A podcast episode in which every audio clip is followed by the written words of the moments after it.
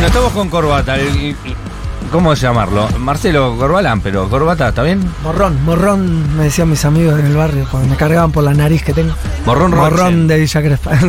no, como quieras. Corbex, ahora todos me dicen Corbex, ya Ahora como Corbex. cariñosamente y, Se y me quedó. Eh, seguramente. Hola, buenas Oh, tardes. Hola, bienvenido. Eh, yo dije la tercera banda, pero seguramente tuviste un montón de bandas antes con otros nombres cuando eras Ah, pendejo. sí. Y la gente no sabe. Tírame nombres de bandas. Cambiamos de nombre toda la semana. Yo empecé a tocar con mis vecinos, con mi compañero de barrio. Me gané una guitarra criolla en séptimo grado. Y el último día de clases, alguien se la tenía que llevar. Entonces metimos todos los papelitos y salió. Y me la El gané yo. el destino. Y tocaba así una cuerdita. Entonces, enfrente de mi casa había dos hermanos, los hermanos Bellos, Santiago y Julián.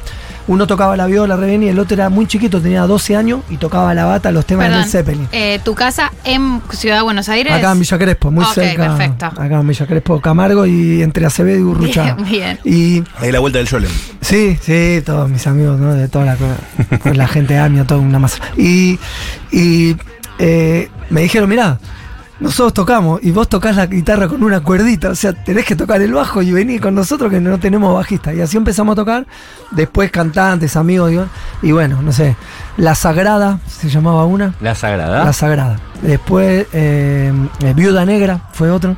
Eh, Lago Ness fue otro también.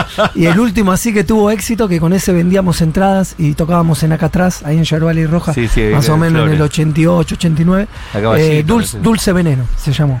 Dulce Veneno. Dulce Veneno. Llegamos a grabar como unos demos que más o menos estaban bien y queríamos mostrarlos, pero bueno. Todo eso hasta el 89, 90.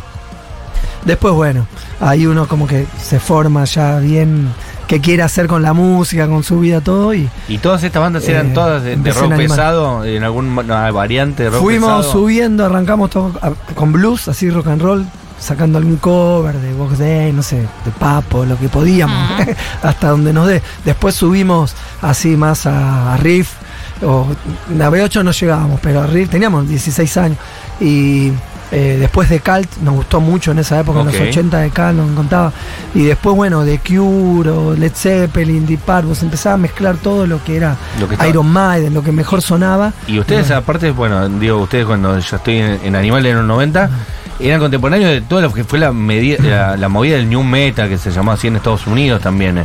Todavía no, todavía no, con Animal no tanto, no tanto. Al principio no, al principio no. Eh, acá en Argentina eh, solo había metal, era Sí. B8 y Arma recién empezando, no, no, recién empezando Hermética, ni siquiera ¿Cuáles había- eran las bandas de metal en Argentina en ese momento? B8, B8 y Papo, Riff, Riff, Papo, o sea, Pero Papo mm, en metal. Papo era metal, era Ok. metal. O sea, él- iban todos de cadena, así, Ok. con un tetra, así a ver. ¿Año más o pelea, menos? policía, y del 86 al 90, en adelante 89. Después, en los 90, eh, nosotros con Animal, y no es que me manda la parte ni nada, pero nosotros con Animal éramos los bichos raros. O sea, con rastita, tatuado, Sí, andando en skate, Y los biocheros nos miraban así, y Ah. decía, esto culo cagado, ¿quiénes son? Porque teníamos los pantalones anchos, culo cagado, nos decían, ¿viste? Y no nos creían que éramos metaleros y nos deliraban, es así.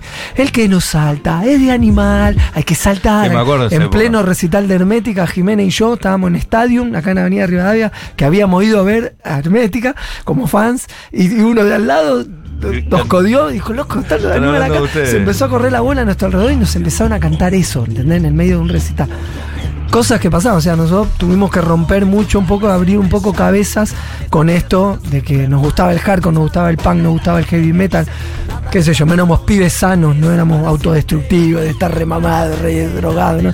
éramos otra generación, ¿viste? Ajá. Y después se llamó New Metal, por así decirlo. Pero tenían un- una cosa parecida del sonido de época.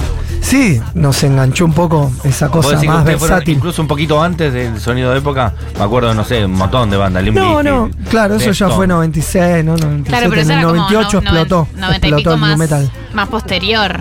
Ya del 96 al 98 ahí explotó Headbangers, Volker, un programa que había en TV, cuando nos pasó un video de Animal por primera vez, como en el 94, creo que fue solo por ser índolo, así. Eso fue increíble, o sea, era lo único que podías hacer vos, era o, o salir ahí con un video, o primero tener una disquera, eh, porque si no, no llegabas a ningún lado, Mm. y que te pase en TV un video o algo así, o Match Music, pero más en TV que te veía todo Latinoamérica al mismo tiempo. Ella es colombiana. Salir en el, salir en el te Cien Clarino, en el 9 página 2. Te, Claro. te notaba ahí como la, la, la Y. Digo, la Y no es argentina. Esta habla, como. No me No, sale no. reproducir, pero era una. Eh, no sabía. Amo claro, Colombia, MTV, amo Colombia. MTV nos llegó en ese momento y Animal me acuerdo que había llegado. Sí, y cada país tuvo su exponente, ¿no? Estaba Resorte de México, después un poco Molotov, pero Molotov era más popular. Claro. Criminal de Chile. Pero vos La fuiste alguna vez Pestilencia a La Colombia. Pestilencia, por supuesto. Eh, era y así el todos nuestro. empezábamos a conocer, wow, mira esta banda haciendo esto y decíamos, wow, hay gente como nosotros al mismo Del tiempo haciendo lo mismo, pero del otro lado. Había una que llamaba no había hacía Yo con- me escribo, boludo, me escribo con, con los chicos, más con ahí, con el cantante. Y Que hacían es algo re re loco. original, mezclaban como salsa con heavy metal. Sí, sí, era claro, muy, muy propio de cada país. ¿En algún momento fuiste al Rock al Parque? Sí, he Claro. ido tres veces. Fui Tres con- veces. con- fui en el 97 la primera vez con Animal y flipamos, como dirían ¿no? todos los gallegos. no podíamos creer tanta gente, tanta buena onda. De hecho, después escribimos unas canciones que era eso, eh, como ejército de paz o guardia de paz, algo que le, le ponían unas pecheras a todos los chicos que ayudaban, porque no había patobicas o policía. Estaba lleno de, de policía, gendarmería, para policía. todo. Ustedes tienen como cinco tenemos, policías tenemos distintos. todo, tenemos todo, legítimas, ilegítimas, todo. Entonces nos llamaba mucho la, la- todo el cacheo, ¿viste? Persona Claro, por persona para sí. entrar. Estamos hablando de 80.000 personas. Ha llegado a haber más, Es 120.000. que el- pero es el festival promedio, gratuito más 80.000. grande de América Latina. Rock ¿Es gratuito? Claro. Claro, y bueno, y en ese momento. 120 mil personas. Sí, en ese un poquito menos, después fue creciendo. Llegó a ver, pero promedio nunca bajó de 60.000, pero 80.000 fácil. Era como, bueno, el Parque Simón Bolívar. El Parque Simón es Bolívar. como ir a la 9 de julio acá y que la corten y que esté dos cuadras lleno así de gente. Y después se hacía en la media torta al mismo tiempo, que era como un anfiteatro, es como que te vayan, no sé, a Olivo. Y al mismo tiempo, el mismo día, había dos escenarios increíbles y ahí en el otro lado había como 15.000.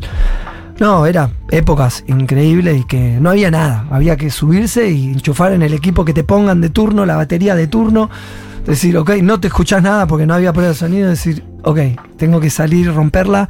O, o, te abuchaban o pasaban cosas, no es como, como ahora, viste que es todo más amigable.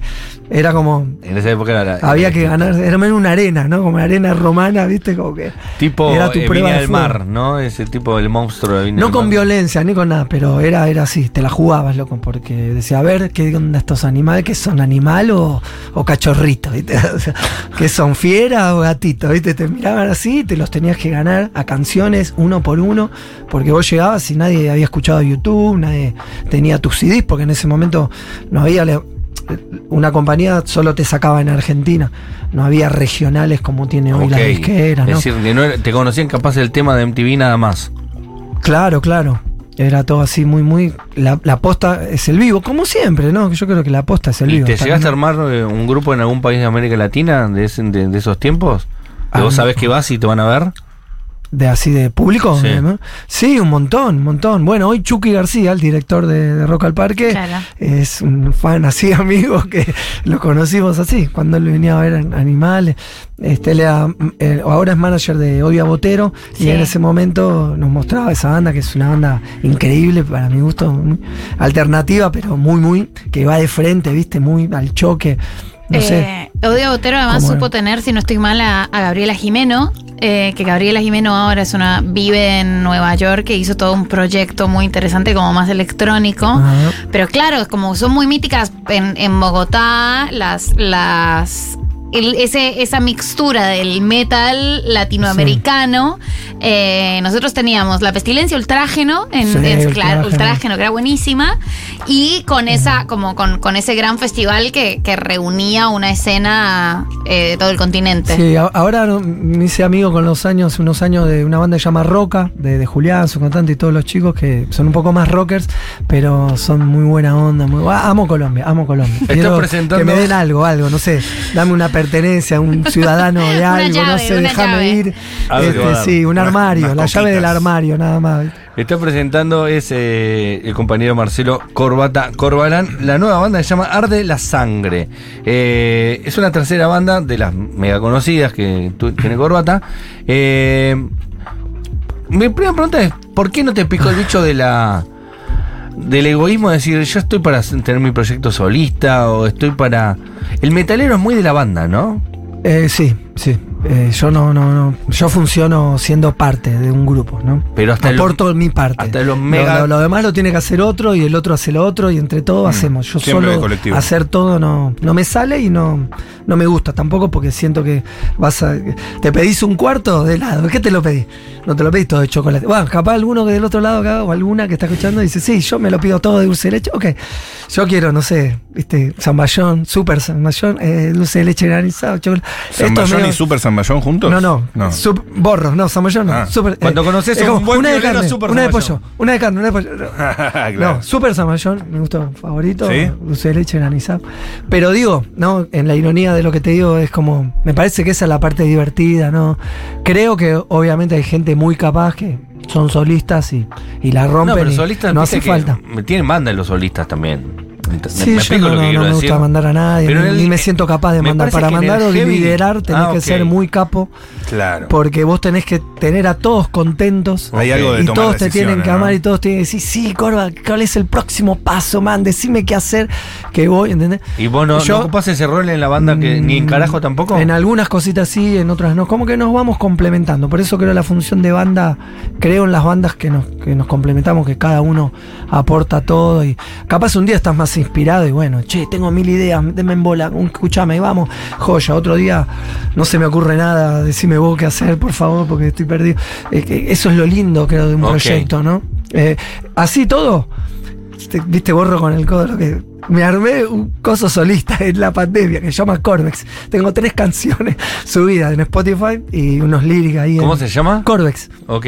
Hay tres canciones subidas ¿Y eso en es Spotify. todo vos solo lo Sí, grabaste? Sí, compuse así medio hippie en casa con una criolla y Busquemos le algo mandé a algún amigo. Corvex Hay en tres canciones, Spotify. una nada que ver, porque todo tiene que ver con la dupla. La primera la hice justo con el Tano Farelli, que es ahora ¿no? la otra guitarra y el medio productor artístico de Arde. Y le dije, me haces la gamba, ¿no? Me grabas una guitarrita así, todo, yo te paso casi un audio de celu, ¿viste? Yo canté y grabé esto con la criolla en casa. ¿Me armás la maqueta? Y la maqueta es esto, es la canción que van a ver. Yo después lo canté bien en mi casa. Otro amigo en su casa me grabó la bata. Yo grabé el bajo en mi casa y se lo di a Ale Vázquez, me lo mezcló. Bueno, hicimos dos canciones en ese modo. La primera, Volver a Nacer, la segunda, Tregua. Y después una tercera la hicimos con Coca. Coca, bajista de, de, Beta Madre, gran sonidista. todo. Y Cocamonte, ¿no? Es el Marcelo Cocamonte, que él es, fue sonista de Dividido toda la vida, es eh, sonista en vivo de Juana Molina, es un divino, un ser especial, un marplatense hermoso, surfero, bajista, talentoso. Entonces le digo, quiero hacer un tema con vos, hagamos eso de bajista, bajista. Entonces nos pusimos así, y así, de la nada. ¿Qué Una es un duelo de bajos? no, no. Ah. Yo toqué la guitarra, él tocó el bajo. Después dijo, a ver, dame el bajo a mí. Hicimos una maqueta compuesta, así todo invento, Ajá. tipo brainstorm. Y él armó después, lo, lo armó todo bien. Y yo fui, canté. hicimos otra canción que se llama eh, Vagamundo. Esa quiero escuchar. Vagamundo. Vagamundo. la última. Nada que ver, ¿eh? A ver.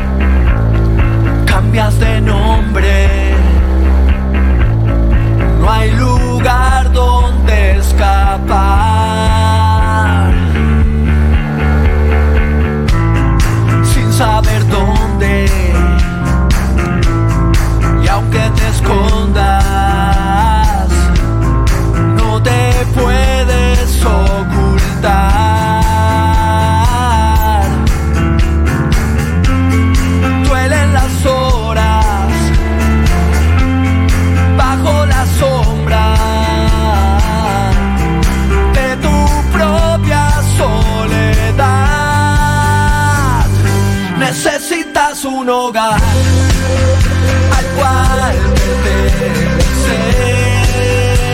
Eso es más pop, ¿eh? Es bastante popero. Nada que ver, sí, pero No. porque no está pensado, es lo que sale, sale. Yo quiero hacer algo con alguien que quiero mucho y es como que le digo, hacé todo, yo voy, canto, o si se me ocurre algo, toco. Y así va a ser Corbin, va a ser interactuar con amigos. Ah, y sigue, me muero. sí. Salvo que me separe de yo mismo, me peleé conmigo mismo. Es, es como mi jubilación. Hacer canciones, subirlas, hacer canciones, subirlas. lindo, lindo y jugar. vida, y no sé, algún día se tocarán en vivo, no lo sé. Esto es más Eh, melódico. No está pensado. Es súper Sale lo que sale. Pero bueno, ¿qué estabas escuchando en este momento cuando, cuando hicieron esto? Como que, ¿Cuáles eran como los referentes? que Cuando hicimos esta canción. cuando hicieron esta no, canción, nada, ¿qué no andaban? escuchábamos nada, nada, nada. Les pintó esta. Así, brainstorm. Es como. Yo tenía en mi celular como tin, tin, tin, así la basecita, que encima nada que ver, porque tocado es otra cosa, más rápido, ¿viste? Como parecía medio punk Como tu estilo. Y, Claro. y le dije, Coca, mirá, tengo esta idea, tenía la letra, se la canté. Digo, no sé, hagamos algo, a ver cómo se puede armar. Tenía estrofa, estribo, estrofa, estribo. Después a lo último surgió una parte en el momento, un final. Y dije, tirale magia. Yo después fui también, grabé una guitarrita y una guitarrita ahí de fondo, así. No sé, es Lindo. como ir al jardín de infantes, ¿viste? Y pintar, algo así. Ah. Una faceta, una faceta distinta. Pero de- pará, de Te sorprendí, te sorprendí. O no Sí. sé si tan. pues hay como una idea. eh, vos sos metalero, Sí. refer- referente del metal. Sí. Y mm, hay como una idea por mis amigos metaleros y demás que, por más que se muestran muchas veces con un look eh, así más imponente, a veces Ajá. un poco dark y a veces no tanto, Ajá. la música a veces te caga palos, Sí. pero por dentro son tremendos peluches muchas veces. Ahí sí, viste cómo se dio vuelta la historia. Es que creo que, a ver, a ver, ¿cómo, cómo decirlo esto? Porque es simple pero difícil de decir. Creo que, bueno, todo artista eh, se desnuda, ¿no? Cuando hace algo se desnuda. Es como al revés, quizás, de lo que uno. Viste, a veces el otro día escuchaba ese debate de. ¿Qué importa la persona bajo.? Ah, por, bueno, por, algo de Cordero que habla, de Gustavo Cordero, con respeto. Yo no me meto con la vida de nadie, ni estoy hablando mal de nadie, ni nada, por favor. Que no ¿eh? Pero. ¿Qué importa? La persona abajo, ¿no? Del escenario, su vida, si hace las cosas bien, mal, si se mandó una cagada, eh, o el arte, o sus canciones. Porque se supone que, bueno, podés ser mala persona, ¿viste? Tu canción es una masa y si sos mala persona, entonces no te sigo, no sé. Hay- Algo así, ¿no? Hay un debate Una cosa filosófica Sí. era que se estaba discutiendo. La obra y el artista. Y yo creo que, que es al revés, boludo. Es totalmente, perdón, eh, que es al revés. Aquí Que- puedes decir boludo. ¿Pediste perdón por decir boludo? Sí. Sí, pidió perdón. Antes dijiste porón y queda feo, boludo. No, no Antes yo dije- decir eso. Sí, como tres veces lo repetiste. Vos, Eh, vos, no sé, pero estabas- Juan, en las noticias antes, otro bloque. Queda mal, queda mal. No digan eso. Hay tomo chicos nota. del otro lado, hay niños escuchando. Y queda Está- mal. está queda muy mal. bien. Y no vas a ser ni más ni menos porón, por decir porón. Pero bueno, Me volvamos. me volvamos. encanta. Sí, sí, complete la, la Que explicación. creo que el artista se desnuda, que, que la verdad es cuando haces la canción y escribís lo que escribís. Ahí está la verdad. Y, y- y ahí sale tu alma en lo que decís. Si sos mala persona, sos buena persona. Lo que generás, lo que le tirás al otro, lo que le provoca al otro. Si al otro le provoca ganas de, no sé, suicidarse, matarse, si le da ganas de, no, vivir, vamos, loco, sí, un día más, no sé. Lo que genera la música, lo que te genera el Que arte. genera el otro. Ahí pasa la verdad. Y de que después tu vida personal quizás ni siquiera, viste, sabes si es posta. No sé si se entiende, medio Sí, se raro, entiende. es difícil de explicar, pero Como que la verdad está en la obra. eh, creo que, que sí, que no puedes mentir, que el artista no puede mentir, porque si miente, eso es un careta. O sea, si yo vengo acá y te vendo una y después vas a decir, loco, nada que ver, viniste y dijiste cualquier cosa, porque mis actos lo, lo reflejan, o mi arte mismo lo refleja, o cómo me manejo en, en una situación así, frente a todos, ¿no? Ahí es como que Bueno, pero justa- vos, sí. justamente, eh, muchas veces los temas de metal eh, son como medio agresivos. Pero los temas de metal, o sea, yo escucho Mega, de Mega está a favor de la paz. Vos ves Claro. todas esas calaveras, bombas nucleares, todo el chabón está denunciando desde hace mil años. Basta de romper el planeta, basta de guerras, basta de bombas, de, de cosas. Está como el monstruo esto, el ciber, ¿entendés? Mega muerte, ¿entendés? Dice que el chabón lo sacó de un noticiero que estaba viendo en Estados Unidos. que dijo, ahora se vienen unas bombas, una artillería de mega muerte, de destrucción masiva, todo. Y el chabón estaba odiado, decía, loco, ¿por qué hacen esto, loco? Eso es un acto de amor profundo. El chabón armó una banda para denunciar que eso está mal. Que, que- que las guerras están mal todo. Y quizás la gente no lo ve, se queda con otra Se idea. queda con lo literal y no con lo el espíritu metafórico. de eso es eso. y Es- es más superficial Éramos buenos, ¿entendés? Salíamos a cantar en contra de la represión y nos llevaban preso en un patrullero porque salíamos a cantar en contra de la represión. Y sí, te va a venir el policía y sí, te va a pegar, boludo. ¿qué vas a hacer? Y nadie lo pensaba. La onda de decir, loco, ¿qué elegís? ¿La represión o la paz? La Paz. Bueno, cantemos. Es represión. La Paz. Y vamos todos presos. Sí. ¿Qué, qué boludo? Si no callate, cantá. Somos todos iguales y somos todos. Y nos hacemos los boludos y nos decimos. ¿Qué vamos a hacer?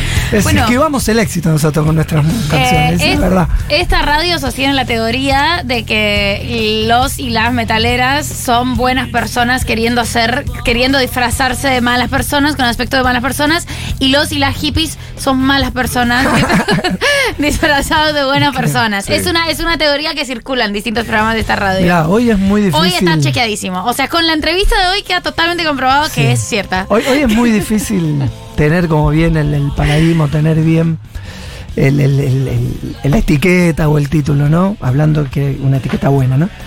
Porque tenés que ir al fondo de la cuestión, tenés que ir al principio de las cosas todo el tiempo, en cualquier cosa que hables, hasta en la política, ¿no? Recién nos escuchaba hablar en política y yo estaba ahí sentado frío y digo, qué off que estoy yo todo esto, yo no miro la tele hace años, no, hablo bien, no escucho la radio.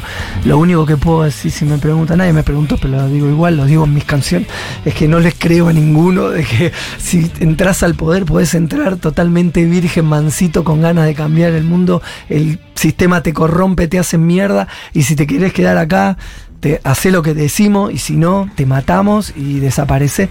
Perdón, perdón que diga esto, lo digo con todo respeto a tu programa, a todo lo que hablan ustedes de política, que saben y hablan bien. No quiero decir que pero digo no yo, de mí que soy un ser humano que llegó al punto de que no le creo más a no estar informado de nada de lo que pasa. Y Estás clean. que todos mienten. No Es lo tenemos mucho tiempo, amigo Corbata. Está bien. Yo lo que Ya te estoy propongo. hablando así que no, mejor- no, pero para que hables, para que hables de lo importante. No, para que hables de lo importante. Eh, tenés nuevos proyectos, estás girando por el país. Sí, mira, arde la sangre. arde la sangre. Acabamos de- tenemos un disco que ya salió hace un año, se llama La Cura y tiene 14 canciones, ya está subido a todos lados. Hay como 4 o 5 videitos de, de esos temas. Y acabamos de sacar un EP que salió hace dos semanas, que se llama Rompiendo Silencios, tiene cuatro temas. Y bueno, es un poquito lo que estamos presentando ahora, las canciones nuevas junto a las viejas en vivo. Y el 3 de diciembre eh, cerramos el año acá en el Teatro Flores, acá en, en Buenos Aires. ¿no? Con Arde la Sangre. Con Arde la Sangre, así es. Y, y bueno, y los que quieren las viejas canciones, ahí las tienen, tienen el recuerdo, las canciones son eternas, saben que siempre Había suenan. muchos fanáticos de carajo, pero, pero muy compenetrado con el producto, con, con- con lo que ofrecías vos como, como obra. Eh, Sí. ¿Quedaron huérfanos? ¿Cómo, cómo, te queda el, el oyente? tenés que preguntarle a ellos, tenés que preguntarle. Supongo que sí, supongo que es como un duelo para todos. Si lo fue para mí, imagínate para ellos. Para todos es un duelo, ¿no? Porque, qué sé yo, yo cuando armo, armo una banda, cuando me tocó ser parte de una banda, como te decía antes, eh, para toda la vida, ¿viste? Así como matrimonio, como una ¿viste? pareja, ¿no? la Claro. muerte los estás, separe. estás hablando de un matrimonio. Estás, Es estás hablando totalmente de un Paso matrimonio. más Julián horas, Ingrata, más tiempo con mis compañeros de banda que con mi familia. Así que Claro. sí, Sí, Grata, nuestro productor, se puso muy triste cuando se separó carajo. Lo sé, yo también, yo también. Lloramos juntos todos, pero, pero bueno, viste, hay que, hay que ser valiente a veces también y saber ser, ser sincero, sobre todo por eso, por el público. ¿entendés? Sería una, una pena estar juntos porque la banda es exitosa y no saludarnos, no darnos ni bola, odiarnos, pero bueno, Como tocar, tan- como tantas tocar bandas. porque no queda otra. ¿eh? Como tantas otras bandas. Ah, eso lo dijiste vos, ¿eh? no lo dije. Pero No. bueno, sí, sí, es verdad. Pero hay algo de la pareja Sí, es verdad, es verdad. Quedarse es juntos por los pibes. Es Claro. literalmente lo que estás Claro, escribiendo. por las criaturas. Por las criaturas. No separarte por los pibes. Eh, es una cuenta bancaria en este caso. Claro. Los pibes. Eh, a pesar de no llevarse bien, bueno. Los duelos son difíciles, pero es así las No, pero me cosas que gusta hacemos comunitariamente. ¿Cómo piensa la banda como una pareja y la separación en términos de una buena pareja? Che, si no funciona, charlemos no, va a ser lo mejor para los dos que no estemos juntos. Esto los chicos Claro. lo van a ver, no, no, no va a estar bueno para ellos tampoco. Claro. Hay una cosa que- muy adulta en ese separarse. Es que sí, es, es difícil, pero nosotros nos lo tomamos como realmente en serio, como nuestro estilo de vida, ¿viste? Hacer una canción para nosotros es como, no podemos decir o tocar cualquier tontería, ¿viste? Como que esmerarse y no te gusta, no, no, no me gusta como la de vuelta y, y, ¿viste? Es como, le Mucha pasión, tanto mucha que energía. después Eso, Claro. la gente también lo toma como propio, ¿viste? Y todos Claro. ahí generamos algo, hay un ida y vuelta. Entonces hay que, hay que ser respetuoso. Con, con- más que nada es eso, por ser respetuoso y no, no, no vender una mentira a alguien que está ilusionado del otro lado, que paga tu entrada, que se pone tu remera, ¿viste? Como, no, no, no podés defraudar, ¿viste? Hay que, hay que, hay que saber también perder, esa es la verdad. Entonces, como, la, tendría que hacer la política, viejo. Un montón tendrían que saber perder y bancársela porque estamos nosotros del otro lado, loco. Ellos lideran al pueblo, ¿entendés? O sea, ellos militan para nosotros, no el pueblo militar. Es, es, es, tonto esta. Lo digo con respeto, por favor, no se enoje nadie, loco, pero es mi manera de pensar. ¿Cómo, cómo un contribuyente, un civil, va a militar? Para, o sea, vos sos la plebe. Cuando está todo inventado, eso ya lo inventaron los romanos, lo que romanos. O sea, la política tiene que cuidar de nosotros, nos tiene que proveer, nos tiene que ayudar, y nosotros tenemos que estar ahí felices, ¿no? Porque ellos son el poder, y nosotros elegimos ser el pueblo, y está todo bien, cada uno feliz en su lado. Por eso digo que saber liderar, tenés que tener a todos contentos. Entonces, que yo como este uno va a militar, como yo me voy a poner la, la- camiseta de- del político. El político se tiene que poner la camiseta del pueblo y dale, loco, queremos estar tranquilos, nada más. Tranquilos, trabajar de lo que nos gusta, ser buenos vecinos, qué sé yo, ganar dignamente mi plata, irme de vacaciones, no morirme de nada más. Es eso, ya con eso está todo bien. Hay pocos países en el mundo que lo logran y cuando vos tenés la suerte de visitarlo decís, wow, loco. Yo te voto, existe, eh. ¿no? Existe, como la buena vida existe. Y yo amo Argentina, amo todo, amo todo lo que eh, somos la argentino, la parte buena, la parte mala, la parte forra. la pero digo, basta, basta, por favor, un día un poco, de- basta de estrés, ¿viste? Estar Un país tranquilo. normal. Corbata 2023. Eh, No, corbata. ahí la cagué, ¿viste? Ahí ya la cagué, me corrompo al toque, me muestran el billete y Nosotros me te corrompo y ya está. Ah, no, la cagamos todo. Una pregunta. Eh, ¿cómo No, te- un, un, un una linchera, última un pregunta. linchera uruguayo tiene que, que ser presidente. Vos dijiste que los uruguayos son los Lo- más buenos lo del más mundo. cerca todo. que tuvimos fue Bueno, eh, a un linchera uruguayo Mujica, le hace las preguntas. Bueno, ¿cómo. ¿cómo gobernarías? ¿Cómo dirías vos? ¿Cuánto hay que pagarle a este? ¿Cuánto para educación? Él te va a dar la respuesta. Llamando un. Una última pregunta para volver Sí. al tema musical eh, y para ir cerrando porque ya estamos Sí, eh, ya Ah. sin tiempo. ¿Cómo te llevas con el trap y con toda la producción de, de pibitos y pibitas que salen del país? Eh, es como todo muy nuevo para mí, como vino muy de golpe, entonces eh, algunas cosas conozco, otras no. Me gusta Woz, me gusta Trueno, me gusta Catriel, un poco de lo conocido, me gusta Nicky Nicole, después me gustan algunas, me gusta de, de Colorated, la colorada esta de Colorated, que es Eso una me- loca extrema. metal, un poco sí, metal. la repudre, me encanta esa parte industrial y oscura, la rompe. Hay que escuchar de Colorate. No sé, me gusta eh, Willy Bronca. Willy Bronca, un loco ahí, es divino el pibe que rapea. Qué sé yo, ahí, bueno, con la Comuna 4, con, con, con Pedrito, con el Inti. Willy también. Bronca, buen nombre aparte. Es un capo, ese, Willy Bronca, me ahí. encantó. Qué sé yo, Acru me gusta también. También. No sé. Ah, Eh, después, otra parte, no, no. Esos son, no. son los metaleros de esta época, un poco. Ah, La verdad que me la baja a veces. Perdón, la comparación, tipo- disculpame. ¿Cómo, perdón? Per- Salvando las distancias, obviamente. No, pero pará, te hablé encima y no te escuché. ¿Qué me dijiste? Digo que es- justo estos que nombrás eh, son un poco los metaleros de esta época y hacen Claro. una cosa medio de a romper todo. Sí, Beastie Boys, Cyper Hill, Sí. tiene como un poco esa escuela, Tupac, viste, esa cosa que está buena. Sigue marcar, como le digo, ustedes se van a quedar la continuidad de Futurock. Nosotros nos tenemos que despedir porque nos quedamos sin tiempo. Paula Artigo, que estuvo en los controles, estuvo Julián Ingrata y Cande Casabate en producción, redes sociales, coordinación de aire, vasos de agua, de todo. Fotos. Fotos. Gracias por haber pasado por después de la tormenta, Marcelo querido. Por favor, gracias a ustedes. Nosotros nos volvemos a encontrar mañana. Chau.